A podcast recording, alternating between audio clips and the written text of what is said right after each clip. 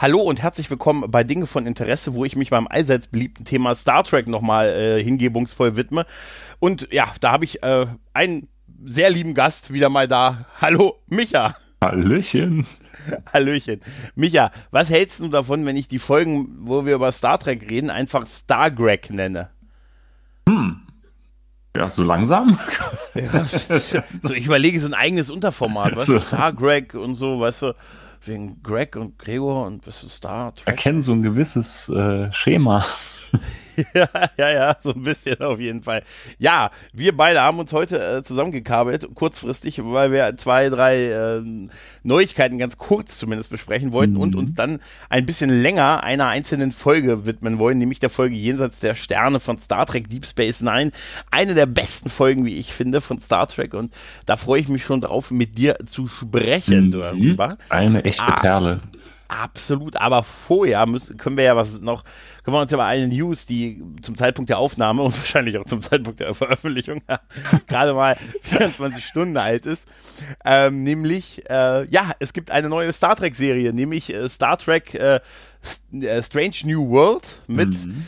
der gute, man hat uns gehört, man hat uns gehört, Einzeln Maus kehrt gerade sagen, das ist, da bist du doch in Jubel ausgebrochen. Oder, ja, tatsächlich, ich habe ja gesagt, äh, in dem, wo wir das letzte Mal gesprochen haben, dass ich damit noch nicht, mit dem noch nicht fertig bin, dass ich mir irgendwas für den wünsche, äh, für im Star Trek-Universum. Und mein Gott, ja, Anson Maus kehrt zurück als Pike mit Number One und mit Spock. Da gibt es ja ein Video, was veröffentlicht wurde, ähm, wo die das halt noch gestern zum Zeitpunkt der Aufnahme gestern äh, bekannt gegeben haben, dass Strange New World kommen wird.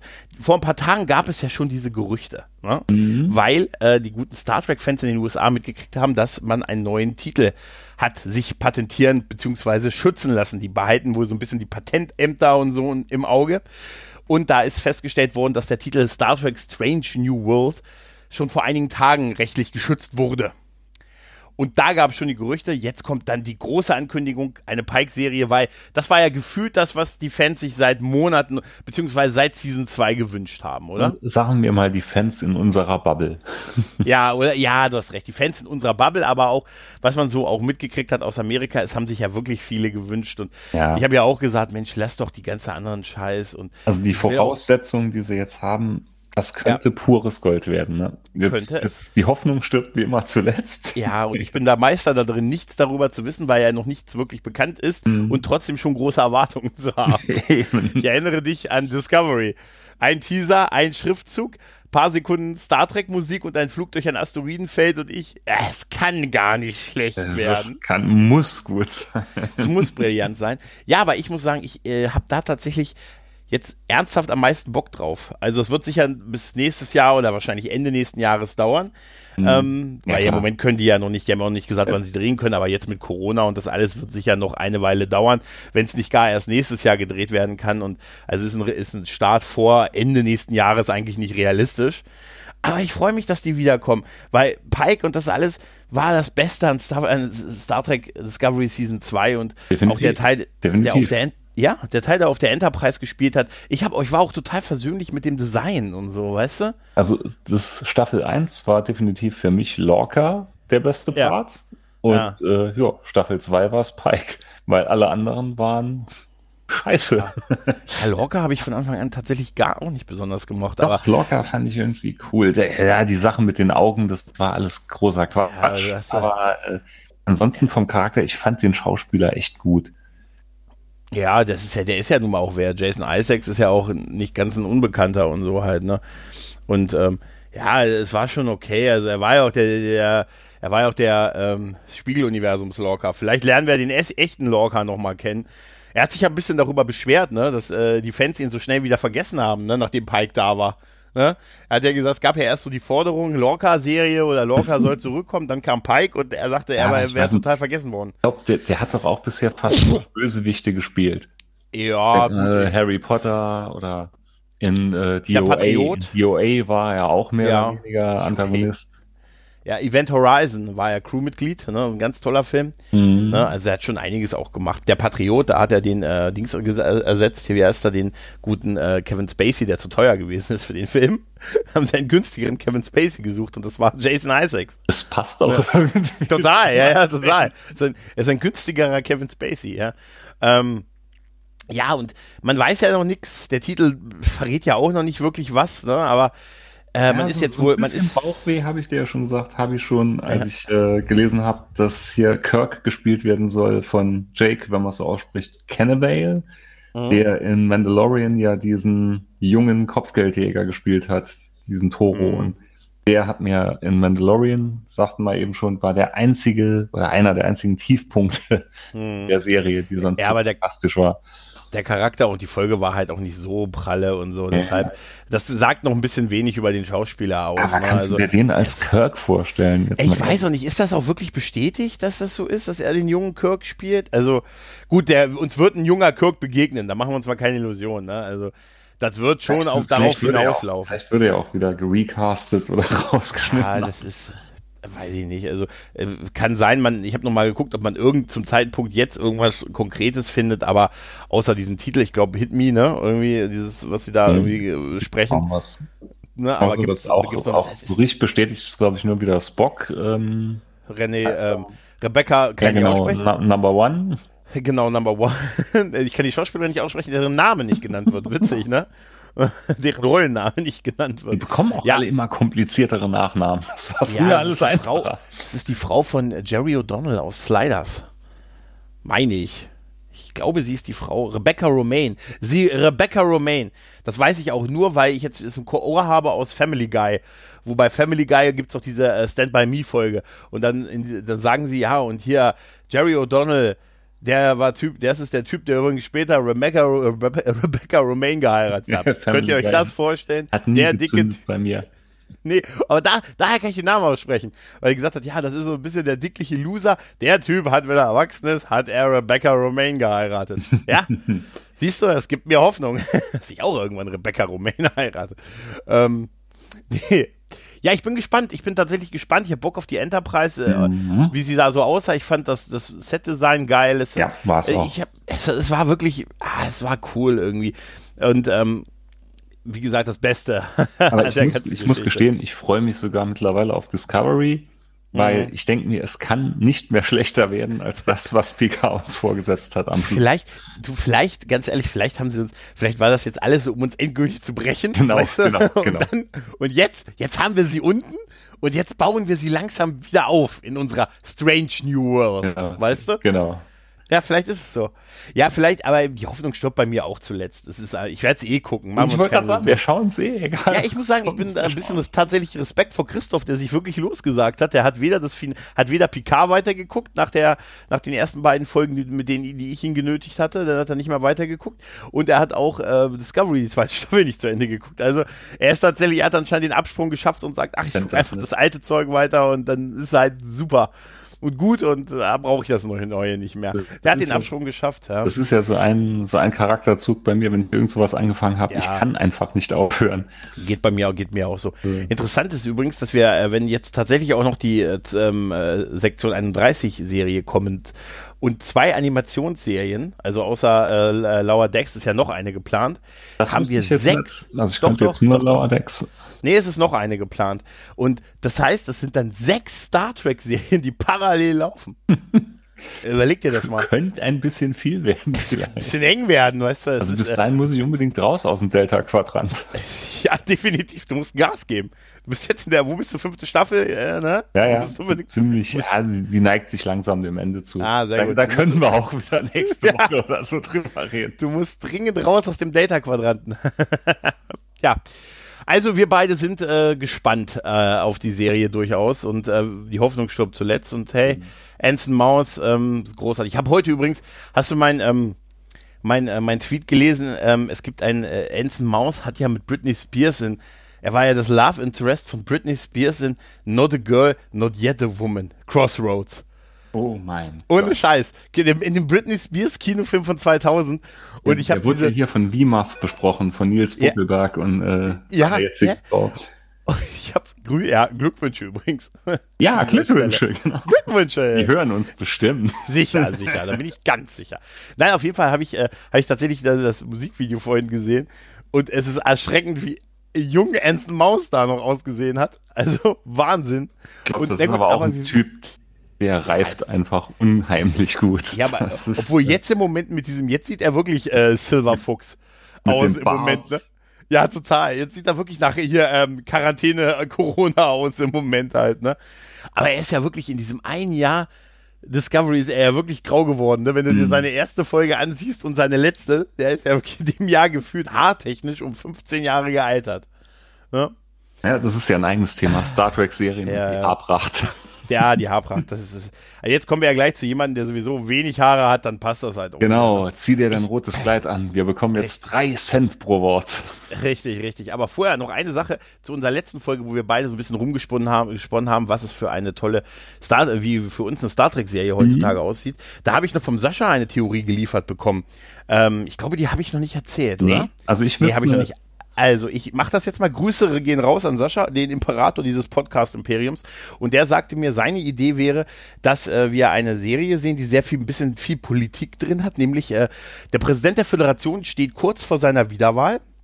Mhm. Und da allerdings die Stimmung in der Föderation nicht mehr sehr positiv gegenüber selbiger ist, äh, man hat halt so ein bisschen, ja, die Nachwehen des Dominion-Krieges, die ganzen Konflikte, das, was auch bei Picard passiert ist, die Androiden-Geschichte, das mit den Romulanern, also all diese Ereignisse haben so ein bisschen die Stimmung in der Föderation so endgültig in Richtung Kippen gebracht und er schickt quasi ein Team von Spin-Doktoren raus, die äh, quasi die Aufgabe haben, so ein bisschen die Stimmung der Politik ähm, ja, so ein bisschen, also die Stimmung der Bevölkerung so ein bisschen aufzunehmen und äh, zu beeinflussen und so in diese Richtung gehen, so ein bisschen auf, ja, so Spin, was so Spin-Doktoren machen, dass am Ende halt er für eine weitere Amtszeit als Präsident der Föderation halt wiedergewählt wird. Also einen sehr starken Politikeinfluss, wo wir halt irgendwann, wir auch mal wirklich sehen, wie das so zivile Leben in der Sternenflotte ist, halt so läuft. Ist ne? eine geile Idee. Finde ich auch. Wobei, Als er mir das erzählt hat, ich glaube dann aber eher im zweiten Step, wenn ich schon mal nachdenke, mhm. dann ist das keine echte Star Trek Serie, sondern mhm. eine Serie im Star Trek Universum. Ja, so habe ich, ja, das, so in der Art, das ist ein guter, das ist ein, das ist ein guter Punkt. Also das habe ich mir, äh, im ersten Moment dachte ich mir, das ist eigentlich auch wirklich eine geile Idee. Das ist saugeile so Idee, die kannst du überall so nehmen. Jetzt noch nicht ja. mal nur bei Star Trek, die kannst du auch äh, so allgemein nehmen. Also wirklich eine verdammt gute Idee. Ja. Aber wie gesagt, es wäre keine richtige Star Trek-Serie. Es wäre nur ja. eine Serie in dem Franchise angeordnet. Das ist genau die beste Beschreibung des, der Idee, ja.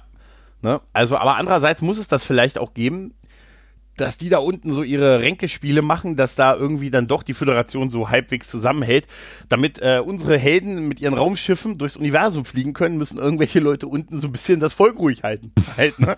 Vielleicht ist das tatsächlich so. Die Idee wäre super. Ähm, gibt's ja auch schon in anderen Serien halt, sowas in der Art halt, ne? Ähm, mit vielen politischen Ränkespielen und so. Also du hast recht, es wäre wahrscheinlich eher eine Serie in dem Universum, aber ich finde die Idee, äh, die durchaus interessant. Ja. Vor allen Dingen, weil wir mal endlich ein bisschen mehr sehen würden von dem zivilen Leben. Ne? Mhm. Und, wie das so in der Föderation so hinter den Kulissen läuft, weil da ist wahrscheinlich wirklich, das ist wahrscheinlich richtig gruselig.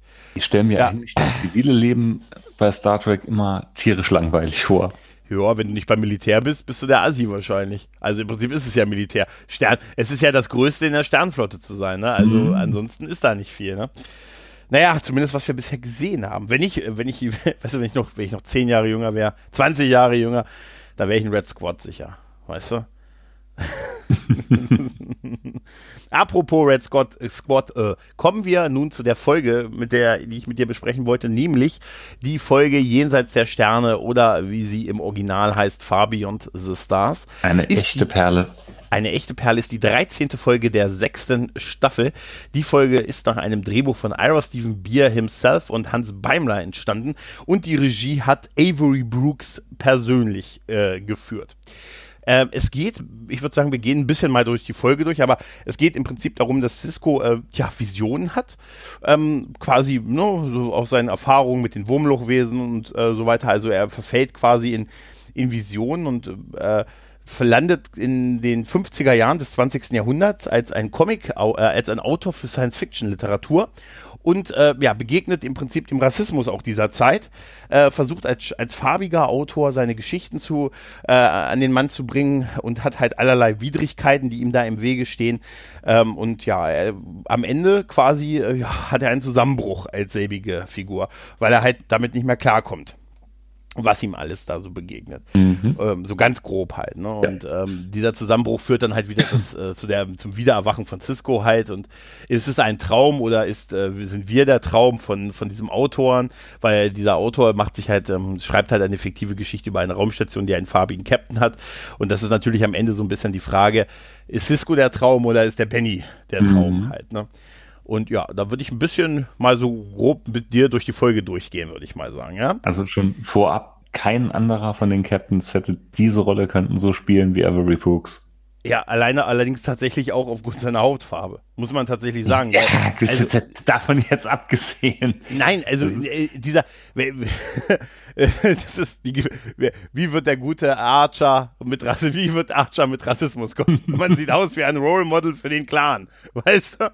Nein, nein, und das ist natürlich, ähm, es ist so gemeint, dass ähm, ich glaube, da bewusst, es war ja auch bewusst die Wahl, dass Avery Brooks die Regie in dieser Folge führt, weil er auch mit dem Thema Rassismus natürlich ja. auch zu tun hatte halt, ne? Und und die und die ein farbiger Autor in den 50er Jahren, ja, das ist da noch ähm, nicht ganz so einfach gewesen. Ne? Nee, tatsächlich. Unvorstellbar äh, heutzutage. Ja, ja, aber tatsächlich, das ist auch ähm, eine Idee bei dieser Folge. Ähm, die Folge hat auch viele, äh, viele Entwicklungen durchgemacht. Mhm weil das allererste Konzept dieser Folge war, ähm, dass es eine Jake Sisko-Folge wird und Jake Sisko quasi von Aliens ins, in die 50er Jahre katapultiert wird und da trifft er dann auf Autoren, auf Science-Fiction-Autoren und dann entwickelt sich eine etwas ähnlich gelagerte Geschichte, dass er quasi so erfährt, wie es so Autoren, so, also so Brüdern im Geiste in den 50er Jahren, 20. Jahrhundert da ging. Das Ganze wäre dann aber ein Trick von Aliens gewesen, die von ihm dann irgendwelche Informationen wollten. Das hat man allerdings aus, aus zwei Gründen nicht gemacht. Der eine Grund war, nicht, also nicht, weil es eine Jake Sisko-Folge gewesen wäre, sondern der eine Grund war, dass man eigentlich nicht den Eindruck erwecken wollte, dass da Aliens dahinter stecken. Ne? Mhm. Also in Form von, hey, die, die lösen da was Böses aus oder so halt. Ne? Also man wollte keine klassischen Bösewichte, also Alien-Bösewichte, auf die man das Thema Rassismus abwälzen äh, kann. Ne? Und äh, die andere, äh, der, der andere Grund war, dass man nicht so richtig die Idee hatte, was für eine wichtige Information Jake Sisko haben könnte.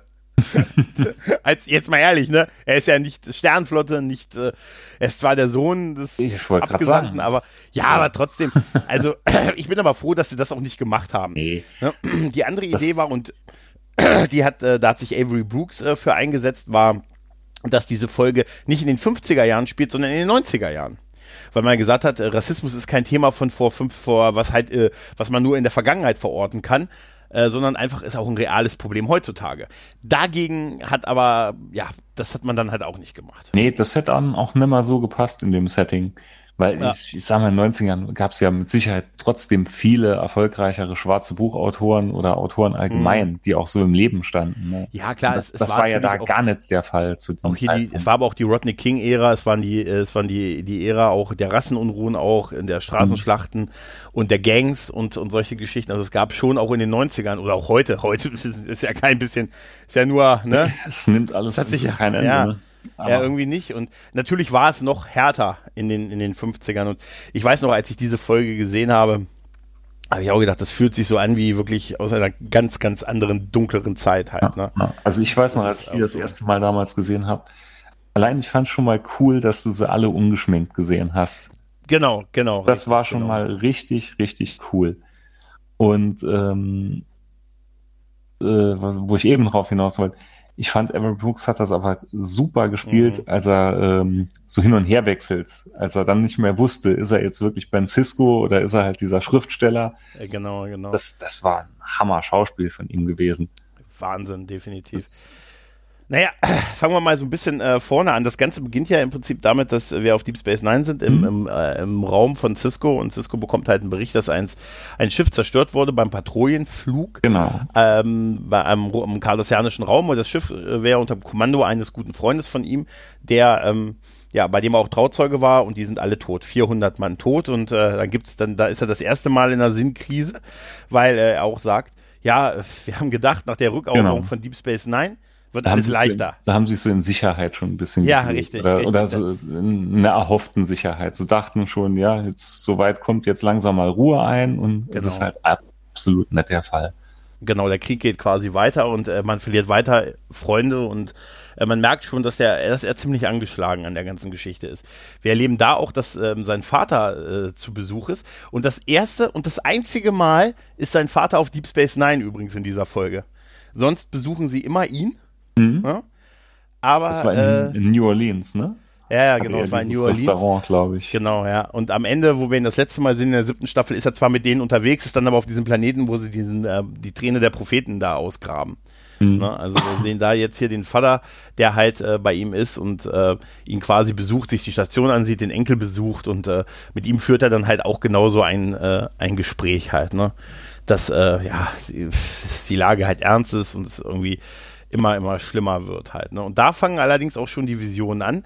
Nämlich wir sehen äh, René Aubergeois, wie er ungeschminkt in einem Anzug mit einem Hut draußen am, am Fenster am Büro vorbeigeht. Genau, wie Willy Tenner. Wie Willi, äh, tatsächlich wie Willy Tenner, ja, der als Sozialarbeiter.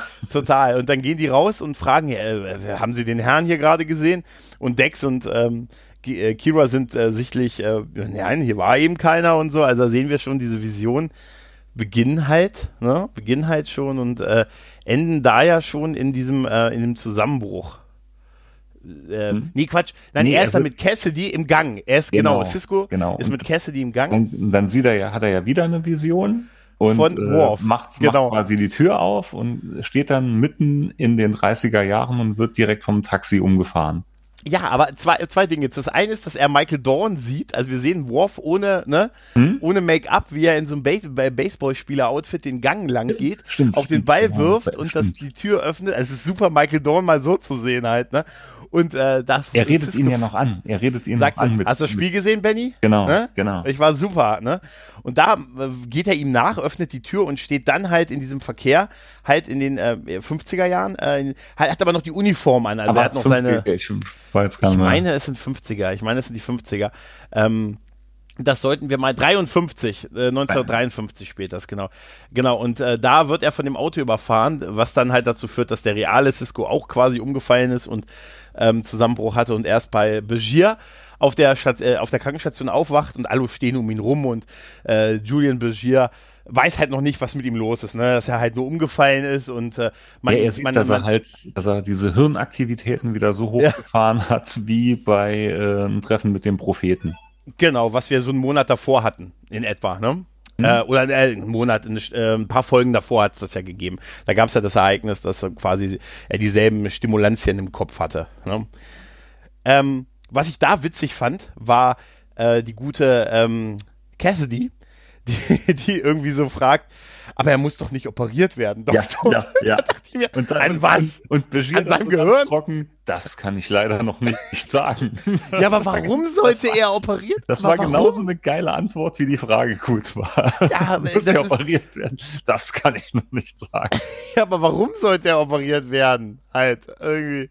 Naja, auf jeden Fall, ähm, ist er dann kurz zu sich gekommen ist dann aber endgültig wieder ins Jahr 1953 zurückgesprungen äh, und wir sehen halt auch ein, ein, ein, jetzt ist er aber komplett in der Rolle von Benny, ne? Also er hat den Anzug an, Hut kauft eine Zeitung, äh, das Galaxy Magazin ist eine Science-Fiction-Zeitung gewesen, auf deren Cover wir äh, Ra eine Raumstation aus Star Trek Classic sehen. Mhm. Uh, und er begegnet uh, dem guten Colmini, uh, O'Brien, der auch da ein Auto spielt, mit dem er jetzt gemeinsam quasi zur Arbeit geht. Genau. Ja, und damit endet quasi der Vorspann in dieser wirklich, in diesem ungewöhnlichen Setting. O'Brien und, und, und Cisco gehen halt äh, quasi zur Arbeit im Jahr 1953. Was für ein Anfang, ne? Ja. Ja, danach sehen da, wir dieses Man wusste noch gar nicht, was erwartet einen jetzt. Ja, richtig. Aber richtig. in danach keinster Art und Weise. Genau. Danach sehen wir halt dieses, äh, dieses Büro, in dem die alle arbeiten, ne, auch so mit Raketen auf dem Tisch und überall liegen Blätter rum und wir sehen die anderen Schauspieler. Jetzt muss ich noch gerade äh, fragen, der Junge, der ihm die Zeitung verkauft hat, war das Nock? Das war Nock, ja. Das war Nock, ne? Ja, ja. Also, weil ich, also ja. Ja, also ich war mal jetzt Aaron Eisenberg, ja. sicher. Ich hatte mal es jetzt auch, also ich hatte die Folge noch eben noch einmal kurz geschaut, aber ich hatte mal jetzt nicht so alles rausgeschrieben oder gemacht. Also wenn ich mich aber, irre, dann wäre das. Ah, ich glaube, das es war Nock. Ja, ja glaube ich auch. Naja, auf jeden Fall äh, sind wir dann äh, in, diesem, in diesem Büro und wir sehen die halt alle ohne Maske, ne? Kira, mhm. Bashir, Quark, Quark und ja, wie sie sich halt über äh, ihre Arbeit unterhalten und so ein bisschen über den so Büroeintag, Büroeintag Tag Kaffee und das, die Klassiker, man beschwert sich über die Beagles, die es gibt.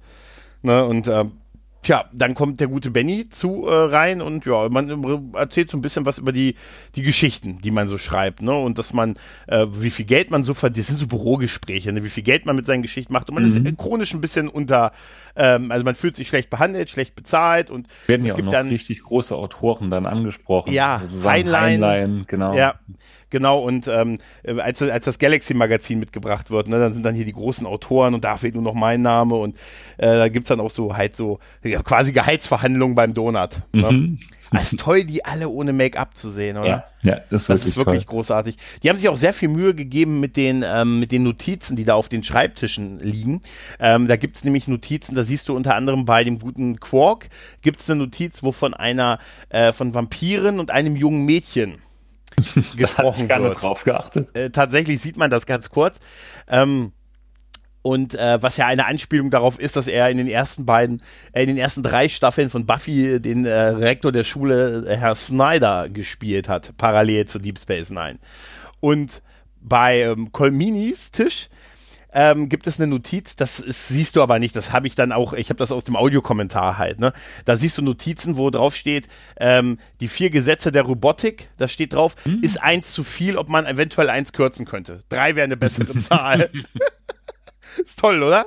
Cool. Nee, das wusste ich jetzt nicht. Ist mir ja, auch nicht aufgefallen. So, so, so, ein paar Insider. Ja, wie gesagt, ohne die Audiokommentare wäre ich da, wäre ich da auch nicht weitergekommen. Ähm, ja, und äh, ja, dann fahren wir so ein bisschen, wie die Figuren so charakterisiert sind. Wir sehen René Auberjonois, der dann den Paps äh, spielt, den Leiter der Redaktion, der auch so ein bisschen die einzig unsympathische Rolle ist. Ne, weil der so ein bisschen, der ist halt so der Hardcore-Kapitalist und so und er ist ja, ja auch das, so ein bisschen. Das würde ich nicht mal so sagen, weil er ja? steht ja doch ziemlich unter der Knute vom, Mr. Sag ich mal von seinem Chef, ne? Ja, ja. Er ist auch, äh, aber er ist trotzdem die einzig unsympathische Rolle. Er ist so der Leiter quasi dieser Redaktion, aber er scheint selber auch kein Autor zu sein. Nee. Na, alle anderen sind zu kreative. Ähm, René Auberjonois hatte, äh, mit dem ist im Vorfeld geredet worden, ob das für ihn okay wäre, dass er so ein bisschen die negative Rolle in, der, in dieser Folge bekommt. Und für ihn war das total in Ordnung. Und er sagt, er kann da komplett die Trennung machen von Odo und dieser Figur. Und er glaubt auch nicht, dass das der, der dass das der Figur des Odo schaden würde dass er diese Rolle so spielt. Das glaub, ja, aber ich fand, so schlimm fand ich noch Nein, fand, er, war, er war halt so ein Befehlsempfänger oder und er hatte auch keine große Lust, sich da aufzu, aufzuwiegeln genau, oder so. Genau. Er hat einfach, wollten seine Ruhe haben und wenn der Chef sagt, das wird nicht gedruckt, dann wird es halt nicht gedruckt. Genau, genau, genau. Der Rest ist ihm egal ja, wir haben ja auch diese Momente, Colminia ist dann, wird dann immer so ein bisschen gehypt, äh, weil, äh, das, weil er immer so Robotergeschichten macht, ne? Und da mhm. gibt es dann immer so diese Anspielung, ja, weil er selbst ein Roboter ist. Roboter so. ist, ja. Aber das ist halt so, so neutral. Ihn interessiert ja. nicht irgendwelche. Und Quark war ja ne? absolut sympathisch dann. Quark Total. hat man ja gemerkt, dass, dass er das ungerecht auch findet und hat ja immer quasi gekämpft für, für Cisco, dass er seine ja. Story kann schreiben. Und er wird als Kommunist, er wird als Kommunist bezeichnet, was so ungefähr das Gegenteil von einem Ferengi ist, richtig, oder? Richtig, das hat so, ja. aber trotzdem, es hat super gepasst. Absolut, absolut, ja, ja. Begier war ähm, irgendwie so der Sunny Boy. Ja, total. Ja, wie, wie sie sich dann auch um dieses Magazin da streiten und so. Man, man hat irgendwie Bock von dieser Redaktion da mehr zu sehen. Und wir sehen ja auch, äh, wir sehen ja auch Martok, J.G. Hetzler, sehen wir als, ähm, der auch dann da ist und äh, die, so, der die so Zeichnung macht, so Coverzeichnungen, die, die daneben um daraus zu machen. Geil. Die Zeichnungen waren super. Äh, hier, Ven Frauen auf der, auf der Venus, auf dem Mars oder Roboter halt, ne? und äh, weißt du, was witzig ist? Bei, bei in der deutschen Synchro haben sie ihm nicht die Stimme von Martok gegeben, sondern er hat die Stimme von Admiral, ähm, hier, wie heißt, wie hieß er denn? Admiral, oh Mensch, der Kumpel von Cisco, für den er arbeitet. Ja. Ross, Ross ist das, glaube ich, oder? Admiral kann, zu lange ja. Auf jeden Fall haben sie da bei der Stimme was verwechselt. Also er hat nicht den normalen Synchronsprecher in Deutsch, den er sonst hat. Von Admiral Ross, genau, von Admiral Ross hat er die Synchronstimme. Und da streiten die sich so ein bisschen, wer welches Bild nimmt und wer welche Geschichte nimmt. Wir erfahren da aber schon, dass es äh, einen Unterschied gibt. Ähm, bisschen, was die Männer und was zum Beispiel die Frauen auch dürfen, weil ähm, der gute Papst erzählt ja von diesem Leserbrief, den es gegeben hat, dass man gerne mal wissen möchte, wie die aussehen. Ne? Mhm, Und dann macht genau. er Kiras Rolle, ich rede jetzt einfach mal mit denen, die Rollen haben, Ja, ja, wer ist einfacher. kennen, und sagt ja, ja, schreib Haben ihm sie ein einfach, langes Wochenende oder Genau, schreib, schreib einfach, wir sind äh, arme Autoren und äh, ja, von, äh, arm, hungrig und extrem gut aussehend. Und dann gibt's ja den Vorschlag, naja, wir werden einfach in der nächsten Ausgabe ein Foto von euch dazu packen. Und ähm, da gibt's gleich den Hinweis, ah, da kann ich wohl ausschlafen, weil Frauen als Genau. Autoren, Genau. ne, das wird gleich gesagt, oh, wenn die Leute erfahren, dass sie und sie ein männlicher, ähm, eine, eine Frau ist, oh Gott, das wäre ja das Ende des Abendlandes. Und Benny hat ja dann auch den Satz mit, ich kann mir, an dem Tag kann ich wohl auch ausschlafen. Also Mhm. auf dem, wir sehen nur die weißen Männer, sollen auf das Gruppenfoto quasi drauf. Ist eine, Mhm. Hat mich immer erinnert an DC Fontaine in Star Trek TOS, weißt du? Mhm. Die auch mit diesem geschlechtsneutralen DC äh, geschrieben hat, ne? Ja. Obwohl, ne?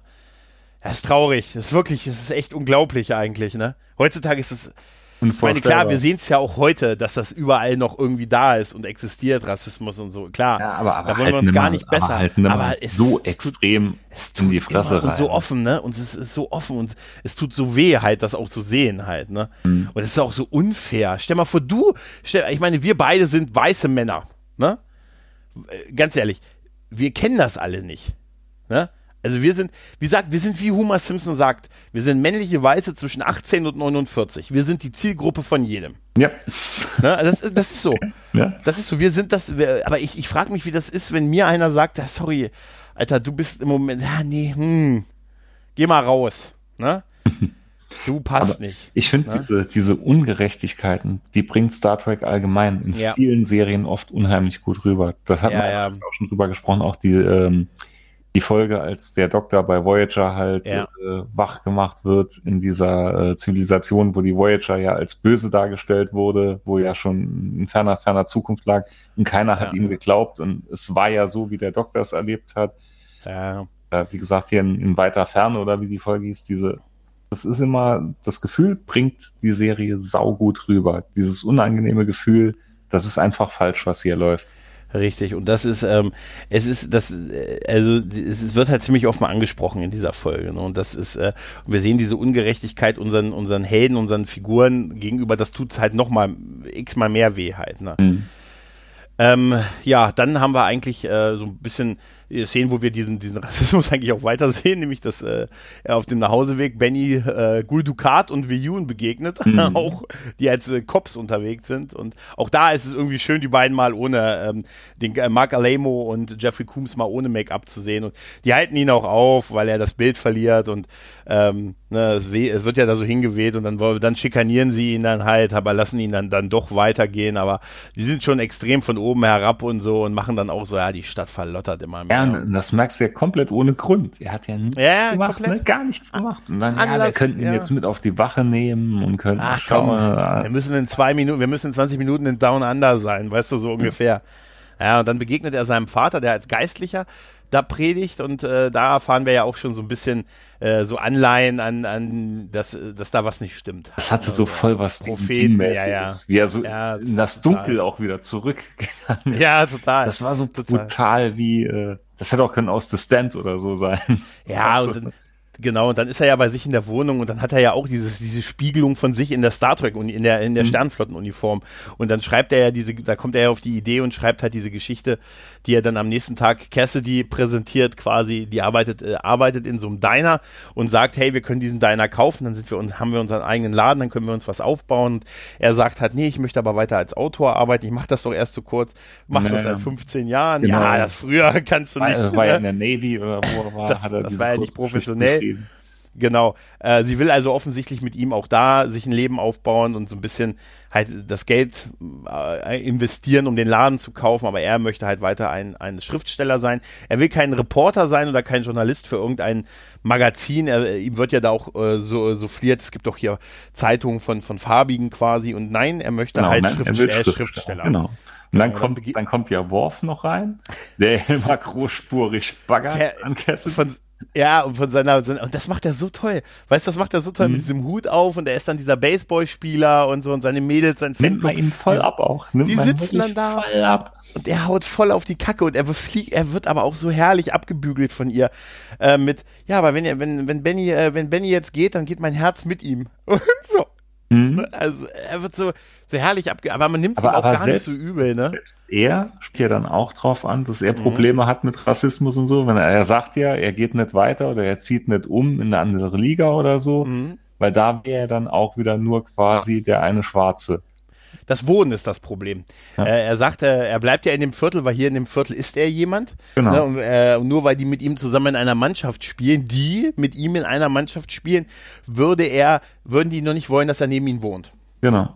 Ja, und ja, also selbst wieder, er, obwohl er erfolgreich ist, ja quasi, ja, ja richtig, hat richtig. er trotzdem die gleichen Probleme oder ähnliche Probleme, mit denen er kämpfen muss es ist so herrlich, wie er dann noch, wie er dann da zu seinen Fans geht und dann kommen auch schon die Kinder an und wollen Autogramme von mhm. ihm und so. Das ist, das ist herrlich. Die haben einfach, und man merkt, dass die da auch Spaß dran hatten, auch mit diesem ernsten Thema. Und dann lernen wir Jake ja, noch kurz vor allem kennen. Man hat ja Michael ja. Vaughn vorher nie groß viel lächeln sehen. Ja. Und hier ist er ja quasi so, am Dauergrinsen. Das ist total ungewohnt, ne? Das ist wirklich so ungewohnt. Er und äh, Avery Brooks haben sich übrigens dafür eingesetzt, dass das ein Zweiteiler wird. Die wollten unbedingt aus dieser Folge halt zwei Episoden haben, aber man war so in der, man war so in dem Dominion-Krieg-Modus und hatte da vorher mhm. erst diese sechsfolgige, äh, die sechs Folgen Zurückeroberung von DS9 und andere Zweiteiler waren auch geplant und man war eigentlich allgemein eher in dem Modus, diesen Krieg weiter zu erzählen und äh, hat es dann halt bei einer Folge belassen. Aber tatsächlich waren die beiden, die auch, die sich sehr stark dafür eingesetzt haben, dass da eine etwas längere Geschichte noch mit erzählt wurde, was ich auch gerne gesehen hätte, muss ich ganz ehrlich sagen, weil ich von den Konstellationen gerne etwas mehr äh, noch gesehen hätte. Mhm. Äh, ach, eine Sache noch zu der Regie von Avery Brooks. Ähm, Avery Brooks wurde ja bewusst äh, als angeboten, weil man unbedingt einen Regisseur haben wollte, der eine gewisse Sensibilität auch aufgrund eigener Erfahrungen mit dem Thema hat. Aber man war immer so bei, ähm, zumindest laut dem Audiokommentar, war man immer sehr vorsichtig, wenn es darum ging, die eigenen Darsteller äh, Regie führen zu lassen. Man hat so ein bisschen die, die Meinung vertreten, man führt sich schlecht selbst Ne? Und wenn es dann so war, dass ein Schauspieler Regie geführt hat, dann sollten die normalerweise nicht unbedingt in der Folge so viel zu tun haben vor der Kamera. Was natürlich in dieser Folge überhaupt nicht ist, weil eigentlich in jeder Szene Avery Brooks ist. Deshalb hat, aber man, er hat sich halt diese Doppelbelastung zugetraut und äh, wollte das auch machen und es war auch dann für ihn eine Herzensangelegenheit. Und er war äh, tatsächlich auch es ist wohl so, dass äh, wenn ein Darsteller Regie führt, die die Folge meistens nicht ganz bis zu Ende machen, sondern dieser letzte Teil, wo die Musik komponiert wird und die Musik auf die Folge kommt, da sind die meistens, sind das dann andere, die das machen. Ähm, aber er war tatsächlich der zweite von den Darstellern, der die Regie quasi so bis zu Ende gemacht hat, dass er auch noch da war, als die nächste Folge schon gedreht wurde mit ihm und er sich noch um die Musik von dieser Folge gekümmert hat. Das war vor ihm nur Levar Burton, der das mal in einer Folge gemacht hat. Weil hm. sonst geben die das wohl immer ab. Die drehen das, bereiten das vor, aber und schneiden das, aber dieser, dieser letzte Teil mit der Musik, das macht dann quasi ne, schon so der nächste quasi oder mhm. jemand anders. Und der, der, die war ihm so wichtig, dass er gesagt hat, nee, das mache ich selbst, weil für einen Regisseur ist es wohl der Umfang von drei Episoden, wenn die eine Episode als Regisseur begleiten. Klar, hm. Vorbereitung, Nachbereitung. Ähm, und tatsächlich ist die Musik auch sehr hervorragend in dieser Folge. Wir haben so oft so Saxophon- und Pianostücke in dieser Folge. Sehr hm. untypisch für DS9 halt, aber nicht untypisch für Cisco. Nee, ich wollte gerade sagen, das ist ja auch so sein Steckenpferd, glaube ich. Ja, ja, genau. Ich lasse hier immer noch mal zwischendurch was einfließen, weißt du? Ich war proll rum, dass ich den Audiokommentar gehört habe, weißt du? ja, wir begegnen jetzt Jimmy, Jake Sisko, so ein Kleingauner, ne? So ein Kleinkrimineller, ne? Also so schnell, richtiger, schmieriger. Genau. so ein Lebemann, weißt du, mit so einem kleinen Oberlippenbart und der klaut mhm. hier irgendwie ein bisschen Autos und hier hat eine, hat, kommt, wird uns gleich vorgestellt, indem er eine Uhr gefehlt, verkaufen dass er, will. Dass er so die Jacke aufgemacht hätte und dann so 15 Uhren drin gehangen hätten. Ja, wirkt das, so, das, ne? Das wäre so die perfekte Szene noch gewesen. Es wirkt so, ne? Es wirkt total so, ja. Und äh, der gute Benny versucht ihn davon abzuhalten und sagt, hey, komm, mach doch was Vernünftiges und so. Und er sagt, da soll ich hier irgendwie einen Tellerwäscher machen? Mache ich nicht, habe ich keinen Aber drauf. da wird ja direkt klar, das nimmt kein gutes Ende. Das nimmt mit dem kein gutes Ende. Das war schon direkt klar. Ja, und kein gutes Ende ist äh, jetzt auch die Geschichten, die er geschrieben hat, die Geschichte über den farbigen Captain von einer Raumstation. Alle loben ihn, alle in der ja. Redaktion, die finden das toll. Wir sehen auch dann schon den Wechsel von den Figuren, nämlich dass äh, kurz Kira ganz kurz äh, sagt, das, diese Bajoranerin, dieser ersten Offizierin, die gefällt mir. Und da hat sie schon das Outfit von, äh, von äh, Kira wieder an, halt. Mhm. Aber der gute, äh, der gute Paps hat äh, st starke Bedenken, weil er sagt, hier, das ist unser Publikum, das ist ja kein intellektuelles Publikum, die werden ihr sauer verdientes Geld nicht dafür ausgeben, die Geschichte von einem farbigen Captain zu erfahren. Machen sie ihn weiß. Genau. Ne? Und darum geht es ihm natürlich er, nicht. Er sagt ja zuerst noch, dass es andere äh, schwarze Schriftsteller gibt und darauf sagt er ja, ja, aber die schreiben intellektuelles Zeug und kein mhm. Science Fiction. Ja, genau, aber unser der Durchschnittsleser wird das nicht akzeptieren.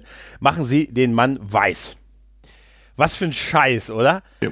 Ne? Äh, was für ein, was für ein unglaubliche, was, was soll das mit der, weißt du, was, was macht das die Geschichte besser oder schlechter? Nee, es macht du? gar nichts aus. Es gar nichts, aber deshalb, ich, ich kann das Symbolische verstehen, dass er sagt, ich möchte einen farbigen Cap, weil das ein Symbol auch ist, ne, so und, und äh, eine Hoffnung, äh, eine Hoffnung irgendwie das äh, und wir erfahren ja vorher noch von, von Jimmy, der ja ihm, ihm noch so ein bisschen sagt, hey, die lassen uns nur in, in Weltraum, wenn die da oben einen zum Schuhputzen brauchen. Mhm.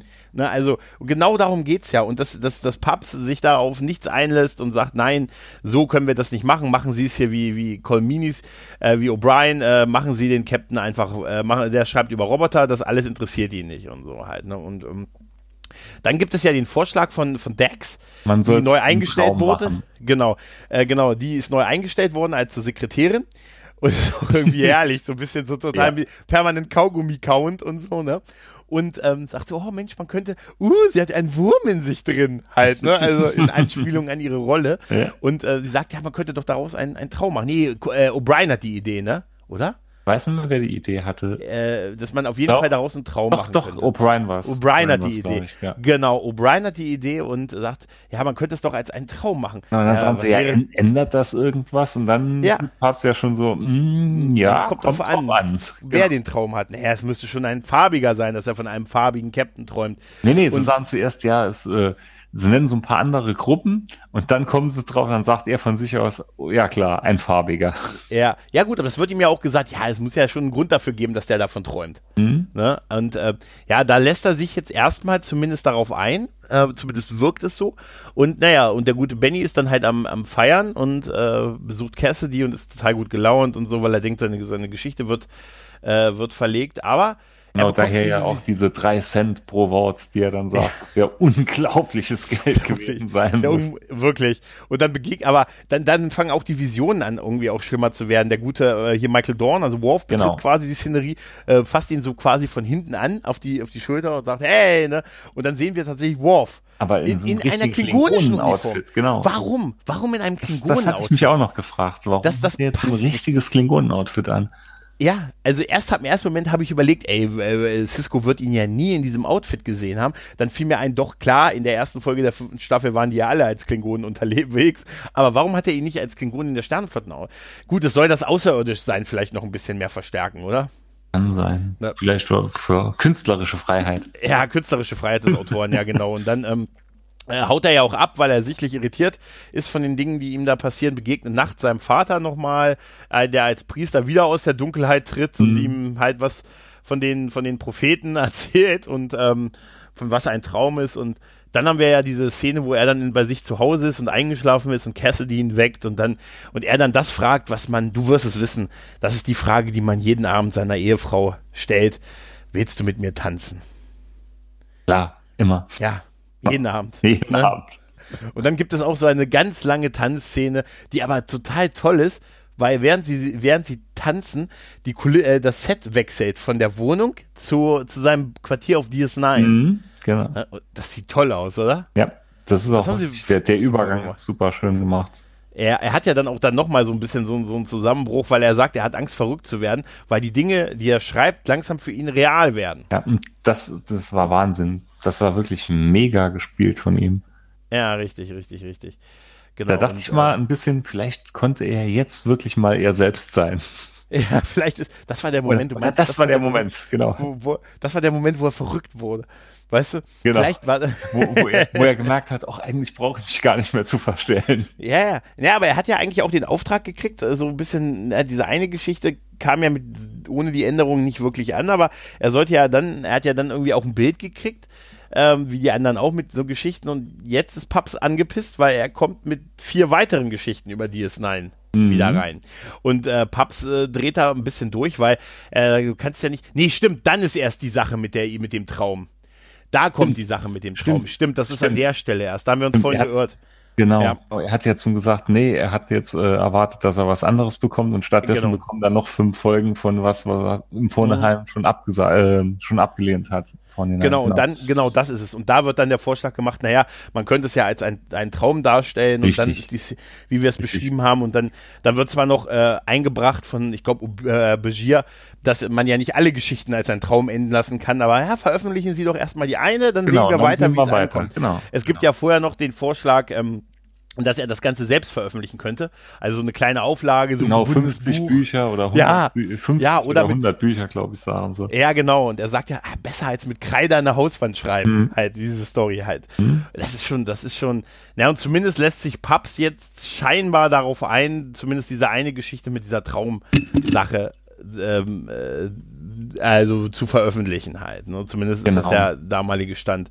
Und dann haben wir halt noch diesen Moment, wo er dann nochmal auf Jimmy trifft kurz. Ne, und jetzt ist er so gut gelaunt. Jetzt ja, ist er richtig gut richtig, gelaunt. Richtig. Ne? Und Jimmy und, sagt ja dann, er hat noch was vor und äh, er hat keine Zeit, er soll ihn jetzt in ja, Ruhe lassen. Und da dachte ich schon, er wird verfolgt. Ja. Und dem war ja dann aber nicht so. Er ist dann anscheinend ja. nur auf dem Weg zum nächsten Coup. Geschäfte. Geschäfte. Geschäfte. Genau, da ist auf jeden Fall ist, äh, ist, ist, Ben so, der ist so glücklich, der ist dann halt, besucht Cassidy, will da mit ihr auch quasi losdancen und so, der ist halt halt richtig gut drauf und will abends mit ihr ausgehen und so und man möchte, weil man hat was zu feiern, seine Geschichte wird veröffentlicht. Zumindest denkt er das zu der Zeit noch und begegnet genau, da. Genau, da treffen sie ja auch noch auf Worf, glaube ich, in dem ja, genau, selbst genau. war Worf sau sympathisch weil ja. auch wenn er ja auch immer um sie so ein bisschen rumbuhlt, die zwei sind ja dann auch verliebt und weg und er lächelt trotzdem so hinterher. Ja, aber da, da ist auch der Moment super, wo er dann rausgeht, äh, wo er sagt, wo, wo, wo Ben zu Cassidy sagt, ich hole dich um 22 Uhr ab. Die machen also relativ lange. Ne? Und dann sagt er ja zu Cassidy, und was machst du bis 22 Uhr? Und sie sagte, ja, nichts mit dir. Das hat mir mein Mädel in einem Bus gesagt, als ich sie ähm, nach dem Konzert, wir sind zurückgefahren, so alle im Bus von so einem Konzert und ich habe mit der kurz gequatscht und die fand die ganz süß und da habe ich sie auch gefragt, und was machst du heute noch? Und sie sagte, nichts mit dir. Das offenbare ich mich jetzt. so, ah, ist lange her. Gestern, nein. Auf jeden Fall gehen die abends essen, Cassidy und Ben. Und Ben hat, ich habe gesagt, wo hat der diese Krawatte mit diesem Hemd her? Diese, dieses Hemd, musst du mal drauf achten, dieses Hemd, diese Krawatte auf dem Hemd sieht aus, als wenn es ein T-Shirt wäre, was eine Krawatte aufgemalt hat. Vielleicht war es so. Sieht wirklich so aus. Ah, das damals, ach, das siehst du im Fernsehen nicht. Ja, ja, das, das war noch, ist, das war noch vor HD. Ja, wahrscheinlich, ja, ja, das sieht keiner. Mein, meinst du? Nein, nein. Das ist wie bei Futurama der Gag. Uh, das ist ja ein sehr obszönes Tattoo. Ja, ja, aber mit den Fernsehgeräten im 20. Jahrhundert würde man das nur ganz unscharf erkennen. Das war super. Auf jeden Fall begegnen sie da nochmal äh, dem, äh, dem Priester, aka seinem Vater. Und dann hören wir Schüsse. Genau. Ja, und dann, äh, dann ist, ist, ja schon klar, was passiert. Genau, Jimmy liegt am Boden und äh, Ben äh, kommt an, eine Menschenmenge wird zurückgehalten, wird, wir sind wieder bei Ducat und Viyun mhm. äh, und Ben sagt, was, was habt ihr getan? Ja, er wollte ein Auto aufbrechen, er, er hatte eine Waffe. Genau. Er war bewaffnet, er hatte eine, eine Brechstange äh, ja, und jetzt hau ab und ja, er lässt sich das nicht mehr gefallen, ne, weil sein Freund, hey, sein Freund ist halt erschossen worden und wehrt sich und äh, wird dann ganz übel von den beiden zusammengeschlagen. Und dann und sieht man diese, immer wieder, wie Jun und äh, Ducat halt richtig in, in ihren normalen Outfits, äh, wenn sie auf ihn einschlagen, genau die Szene. Blinkt die immer Szene. so auf. Ne? Ja, erst in dem äh, Outfit aus, von 53 und dann beim nächsten Schlag in dem Kostüm von Viyun und äh, Ducat krass, oder? Das ist super. Also diese Szene, wo man auch von, also wo man quasi aus der Sicht von Cisco das nach oben gefilmt sieht, mhm. wie die auf ihn einschlagen, inklusive des Ellenbogenchecks, den Viyun macht. Was da schlägt so mit dem Wrestling-mäßig mit dem Ellenbogen drauf. Umback. Das ist schon krass, auch wo so, ja, ja, wo die, wo die Kamera zurückgeht und man das Set da sieht. Das Set ist übrigens ein bereits äh, sehr, sehr häufig verwendetes Set in Star Trek. Da ist schon ganz, ganz viel gedreht worden. Das hat, ich habe den Namen mir auch äh, vorhin irgendwie aufgeschrieben. Auf jeden Fall, äh, irgendwo steht's ja. Auf jeden Fall ähm, ist dieses Set, das heißt, warte mal, das heißt New York Street Backlot. Und dieses Set ist zum Beispiel auch bei Gefangen in der Vergangenheit 1 und 2 kam es zum Einsatz und auch in diversen Voyager-Folgen. Also das ist schon eine Kulisse, die häufiger mal verwendet mhm. wird. Diese Szene, so toll sie auch ist, gab Anlass zu Kritik an der Folge. Und zwar, Warum? ja, und zwar. Weil auf dem, nee, oder erzähl, erzähl. Ich, was, was denkst du denn? Nee, erzähl. Ähm, der, der Grund war, dass äh, ein bisschen die Sache ein bisschen verwässert wurde, weil du siehst, du siehst schwarz, du siehst farbige Polizisten im Hintergrund, die die Menge zurückhalten. Und da war die Rassentrennung noch viel extremer, hat also keine gegeben.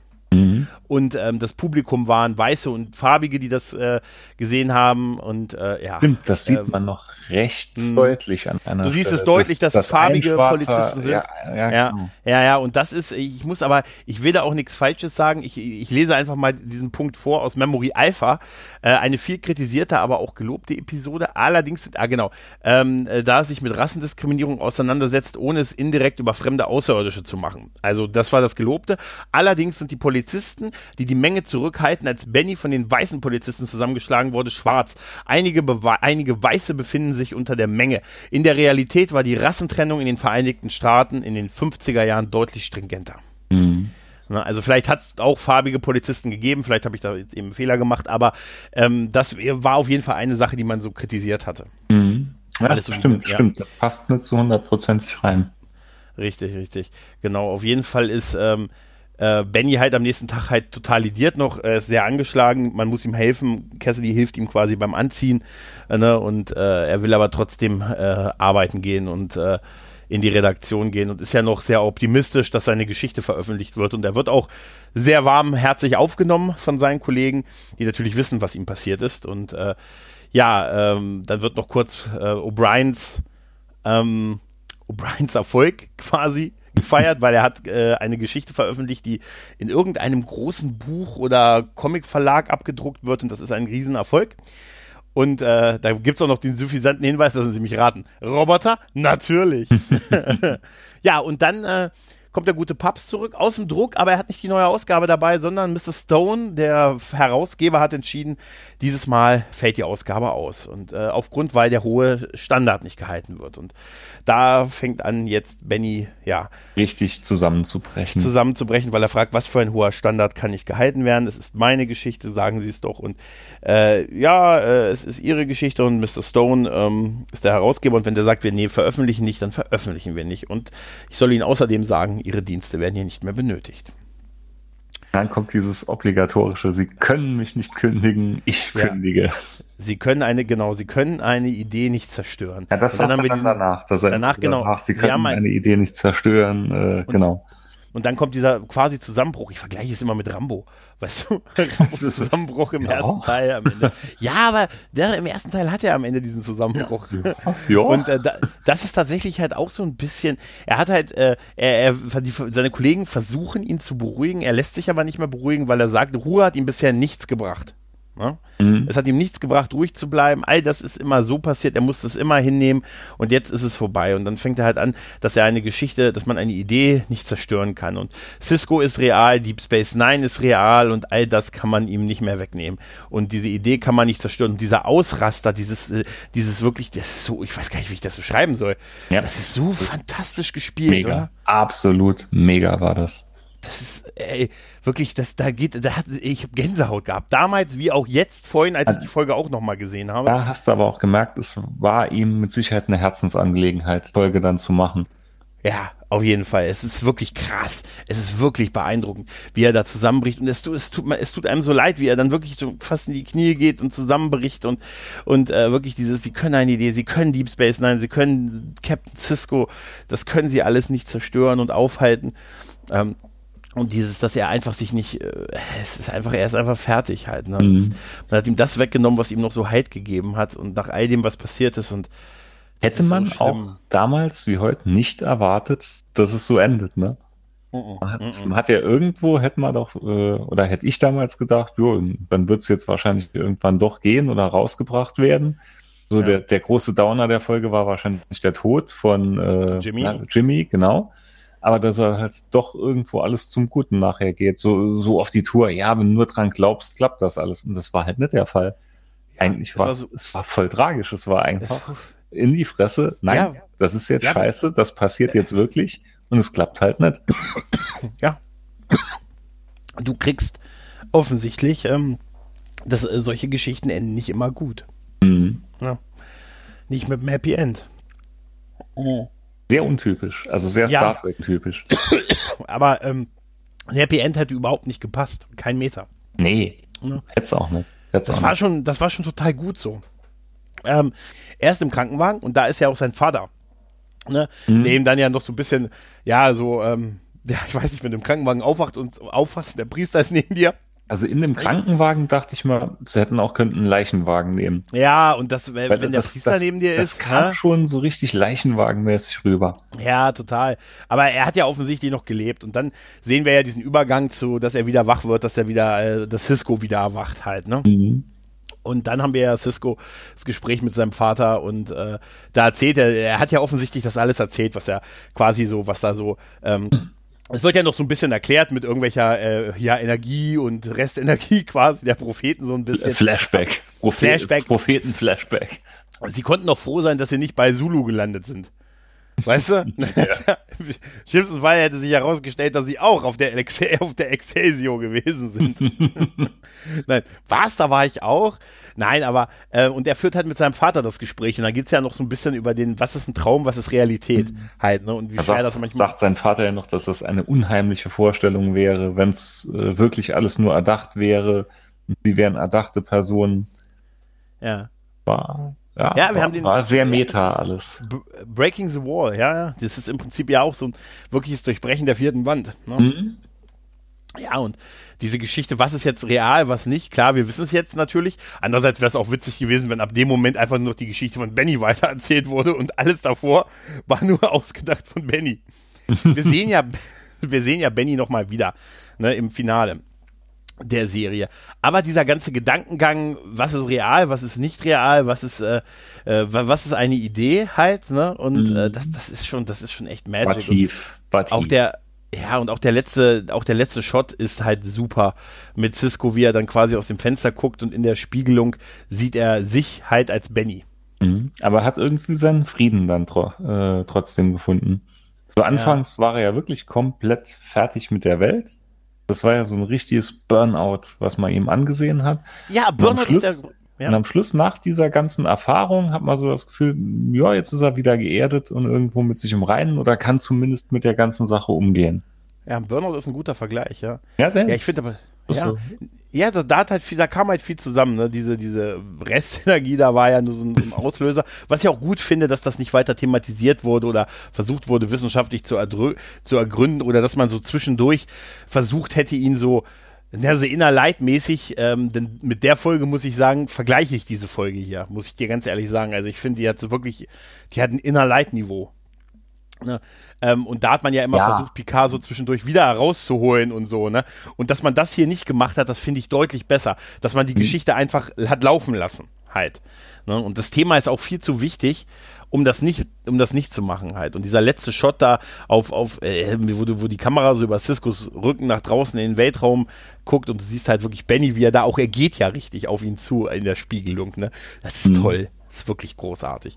Das ist tatsächlich, zeigt mir, was für ein hohes Niveau die, die sechste DS9-Staffel hat, die mit äh, im fahlen Mondlicht und alleine mit dieser Folge schon zwei der mit der besten Star Trek-Folgen aller Zeiten hat, Mhm. bisher zumindest. Ja. Na, ich habe ich hab allem, nicht so vor viele Hoffnung. zeitlose Folgen. Ne? Ja, zeitlos. Ich habe jetzt nicht so viele Folgen da, nicht so viel. Also die Gefahr, dass die in nächster Zeit überholt werden, sehe ich eher weniger.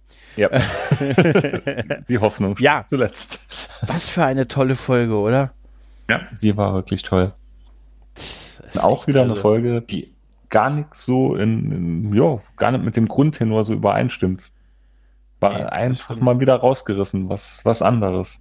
Ja, und es ist ein wichtiges Thema gewesen und äh, Mhm. es ist wirklich gut so, wie sie sie gemacht haben, wie sie es thematisiert haben. Vielleicht wäre es für zwei Folgen vielleicht dann doch ein bisschen zu wenig gewesen, aber ich hätte mir, also von der Storyline, aber ich hätte mir wirklich auch noch ein bisschen mehr Szenen gewünscht, auch mit der, mit dem, man merkt den Schauspielern an, dass die echt viel Spaß gehabt haben, Ja. mal ohne Make-up Ja, und so zu ja. spielen halt. Und das ist, ich glaube, da ist auch jedem wichtig, klar gew geworden, was das für eine, eine wichtige Folge an der ganzen Geschichte ist. Aber du merkst Also auch, ohne Maske, die haben es einfach drauf. Also Armin Schimmermann und so, Ja. das, die haben es einfach drauf. Du hast denen das trotzdem alles abgenommen. Die haben super gespielt. Ja, großartig. Armin Schimmermann hatte die letzten Worte in Deep Space Nine. Ne? Mhm. Die letzten Worte, die gesprochen wurden, waren Quark, der gesagt hat, je mehr die Dinge sich ändern, umso mehr bleiben sie gleich. Aber ja. In äh, Deep Space Nine sowieso das Thema Rassismus hat sich da ja ziemlich ja. durchgezogen. Das war ja die, die ganze ja. Serie über von Bajor angefangen mit der Unterdrückung von den Cardassianern, also mhm. durch die Cardassianer, beziehungsweise dann äh, die haben einen Gründer und das, die Jem'Hadar als Hilfsvolk, die ja trotzdem abhängig gemacht wurden mit dem Tetracell White. Ja. Also es war, war Rassismus wurde da sehr, sehr oft thematisiert. Ja. Ja, es ist auch, ähm, es ist äh, eine Serie, die viel zu wenig Beachtung auch, für, auch aus diesem Tenor bekommen hat. Du hast es ja in der, hast die What We Left Behind Doku hast du ja gesehen, nee, ne? Hab ich nicht gesehen. Ah, hast du nicht gesehen? Nee. Ah, okay. Sehr zu empfehlen, äh, wenn du, äh, wenn du iTunes hast, Apple iTunes, ne, dann kannst du dir die Folge mit deutschen Untertiteln da leihen, also kaufen sogar. Mhm. Aber die gibt es in Deutschland nicht auf Datenträger, sondern du musst sie bei iTunes dir leihen, kaufen. Ja, ja kaufen oder leihen. Noch mit, noch mit dazu gekommen, und aber äh, schaue ich irgendwann auf jeden das. Fall mal an. Sehr empfehlenswert, ist wirklich sehr empfehlenswert. Ich habe es allerdings leider auch erst da gesehen, nicht im Kino, aber ich, ich wünschte, ich hätte es irgendwie im Kino gesehen, aber mhm. naja, gut. Äh, auf jeden Fall, da sagt tatsächlich Ira Steven Beer auch, dass ähm, dass äh, das Thema, ähm, dass die, dass in den 90ern viele Serien ausgezeichnet wurden für, für so schwarze Kultur und farbige Schauspieler in den Serien. Und aber in keiner anderen Serie wären so viele farbige Hauptdarsteller oder Darsteller in Szenen auch untereinander gewesen wie in Deep Space Nine. Und das wurde immer ignoriert. Ne? Man hat dann mhm. immer irgendwelche Krimiserien, wo zwei farbige Polizisten irgendwie dabei waren. Und, uh, zwei in einer Szene, uh. Ne? Und also er hat es ein bisschen mehr ausgeführt, aber tatsächlich sagte er, die, die Aufmerksamkeit, die äh, hat, die Serie hat nicht die Aufmerksamkeit begonnen, bekommen, die sie hätte verdient für das, was sie auch investiert hatte, ne, weil ja auch sehr viele Figuren und Schauspieler halt dabei waren, die einen solchen Background hatten. Mhm. Ne, und das war in den 90er Jahren halt auch ein sehr hoch, ein sehr heißes Thema halt, ne, so die, ich sag mal, so diese Unruhen, die es in den frühen 90ern gegeben hat, was ich vorhin schon gesagt habe, hier Rodney King und das alles und diese, diese ähm, hier LA und was da, was da alles los war, ähm, war ein heißes Thema. Ne? Mhm. Und äh, da hat die Serie definitiv, die hat halt einen anderen Weg, also die hat wirklich, was das angeht, hat die wirklich sehr, sehr gute Arbeit geleistet. Wie auch vieles andere auch. Sie ist halt, sie ist halt so auf den ersten Blick so wenig Star Trek irgendwie, ne? Und dann eigentlich trotzdem die beste, finde ich. Weißt du? Also, ja. ich meine, wenn du von, du, weißt also, du, ich, ich, weiß noch, als ich die aller, allererste Folge damals gesehen habe, als diese Premiere mhm. kam, da hatte ich gedacht, oh Gott, das da wird mehr so eine Art mhm. Seifenoper. Mhm. Das war der allererste Eindruck, den ich hatte. Da dachte ich mir, oh ja. oh Gott, das da wird eine Seifenoper. Was soll da jetzt passieren? Raumstation. Was willst du da ja, ja. so lange drüber machen? Ne? Raumstation. So. Und dann dachte ne? ich, dieses, dieses Bioware-Thema, das hat mich damals so auch irgendwie gar nicht abgeholt. Und dann hat es ja immer mehr Fahrt aufgenommen und wurde immer besser. Ja. Ja, das ich, ich weiß auch nicht. Ich hab damals, ich kann mich auch noch erinnern, dass ich damals die deutsche Erstausstrahlung hier schon, da war ich ja schon Star Trek Fan und dann ist es natürlich auch ein Schlag gewesen. Ne? Du, du kamst von Picard, mhm. ne, hast noch ein bisschen, hast noch die die TOS Kinofilme gesehen und hier im Nachmittagsprogramm das bunte T TOS halt. Ne? Ansonsten war so ne, äh, das nächste Jahrhundert. Ne? ich, ich weiß noch, man hat immer in dem Trailer, wenn ein Trailer gelaufen ist zu Deep Space Nine, hat man immer diese Szene gesehen in dem Odo dieses ja, genau. Luftding durch den Kopf mhm, geflogen genau. ist. Ja, immer, stimmt. Immer da, hast du diese eine Szene gesehen. Ich wusste es genau, dass du das sagen würdest, noch bevor du es eben gesagt hast. Das, genau diese Szene. Absolut. Und ähm, ja, und du kamst dann halt von, äh, das ist übrigens witzig in den Untertiteln bei äh, der, also die ist noch nicht, nicht auf Deutsch übersetzt, die What We Left Behind Doku, sondern halt deutsche Untertitel. Und da haben sie immer DNJ geschrieben. Also sie meinen das nächste Jahrhundert. Ne? Aber mit, damit, ein, ja, das hat am Anfang total irritiert. Was meinen die denn mit DNJ? Das nächste Jahrhundert. Ja, für die Älteren unter uns, die sich noch erinnern.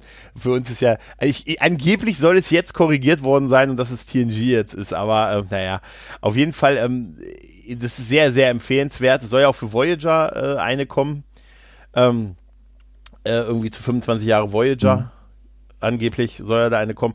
Mal sehen, was da ist. Aber bei Deep Space Nine ist einfach, das war auch ein Kulturschock, aber ich habe es damals auch, ich habe es von Anfang an gemocht und gefeiert und klar gibt's ja, ich in den ersten skeptisch. beiden Staffeln. Also war anfangs war ich sehr skeptisch. Ah, ja, gibt's und auch, aber ich hat's anfangs auch nur halt geschaut, weil es war halt Star Trek und ich wollte ja. wissen, wie es weitergeht. Und ja, es wurde dann wirklich fantastisch gut. Ja, äh, also ich habe es ja auch an anderer Stelle schon gesagt, also wenn man mir jetzt eine Knarre an den Kopf hält und sagt, was ist deine Lieblings-Star Trek-Serie, ist es, äh, also finde ich am besten ist Deep Space Nine, aber natürlich wird TNG immer, weißt du, das ist so unfair. TNG müsste man dann rausnehmen, weißt du? TNG ist irgendwas Besonderes halt irgendwie. Der Joker. Weißt du, das ist, ja, das ist, kannst du nicht. Ich darf nur, was, ich darf mir nur eine aussuchen, dann schieß. Ey, das, das fällt mir, also das fällt mir einfach so schwer, sich da festzulegen. Weil es ist einfach alles irgendwie ein bisschen anders und ja, wenn man steht versucht, alles so ein bisschen für sich. Also auch, ich mag auch irre gerne Toss. Ich finde die Ja. Alten Kirk-Sachen kann ich mir immer wieder anschauen, immer wieder und habe immer dieses wohlige Gefühl, so, dass man sich zurückversetzt, wie man damals dann klein war, hat sein Müsli vom Fernseher Mm, gegessen, ja, hat ja. das geschaut und das bringt einem direkt so ein Wohlfühlgefühl. Ja, das Gefühl habe ich jetzt im Moment daran, wenn ich mit Disney Plus hier Samstag sitze. Ja, das Weißt du, da sitze ich hier mit meinem Strampelanzug, mit meiner Packung Cornflakes und mit meinem Milch und mit meinem Teddybären. und dann wird hier Gargoyles, Ja, Darkwing genau. Duck und sagen, äh, wenn, wenn, ne? ich, wenn meine Ja, ja. Tochter Gargoyles schaut und ich sitze neben dran und ich Ja. kann da nicht wegschauen, egal was Ja, ja. ein Handy oder ein Tablet in der Hand habe, das lege ich instant weg und guck mit. ist unglaublich, ne? Ja. Das ist total faszinierend. Ja, und das, das ist es halt auch so. Ich meine, ich habe nach wie vor am meisten Bauchschmerzen bei Voyager von all den alten, ich dann Old Track, ne, habe ich am meisten, das ist das, was tatsächlich, was ich am schwächsten fand. Da fand ich tatsächlich sogar Enterprise äh, besser. Wie, Äh, mittlerweile- äh, Wie, wie, wie sogar. was, Das war lange anders. was willst du denn jetzt damit sagen? Wie, ja, es war lange anders. es, war lange so, dass nach Deep Space Nine das ein bisschen aufgehört hatte, aber mittlerweile habe ich tatsächlich die Qualitäten von, von Archers Enterprise sehr zu schätzen gewusst und äh, sie hat mich deutlich besser unterhalten, als mich äh, sieben Jahre Voyager unterhalten haben. Mhm.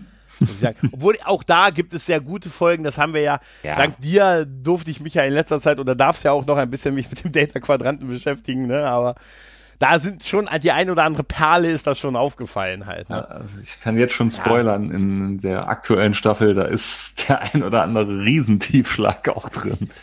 Ja, so, so gut war's nicht. Also guck dir das.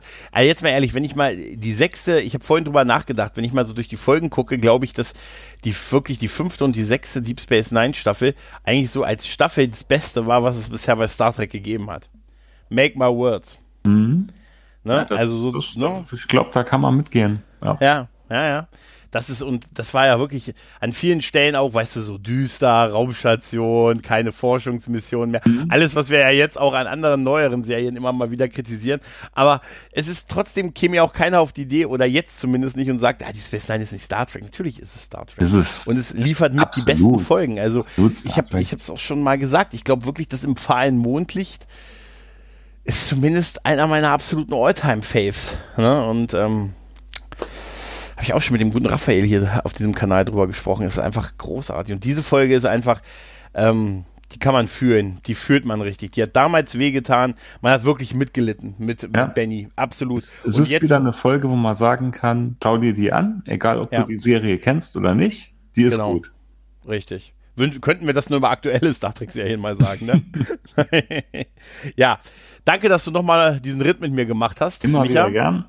Sehr schön. Dann werden wir uns beide spätestens wieder hören, wenn du im Data-Quadranten ein Stück weiter dem Alpha-Quadranten und- näherst. Das wird nicht schön, weil ich muss wirklich sagen, bisher, das ist echt die schwächste Staffel, finde ich bisher. Ich habe schon ganz kurz, ich habe tatsächlich, als du das letztes gesagt hast, mal durch die Folgenbeschreibung der fünften Staffel gescrollt, dachte mir, oh ja, ist ja wirklich viel Mist. Ja, ah, wirklich, das ist, ja, da kommt man noch dazu. Ja, da kommen wir noch dazu. Also, in dem Sinne, danke dir und macht's gut. Und Shamusi. ciao.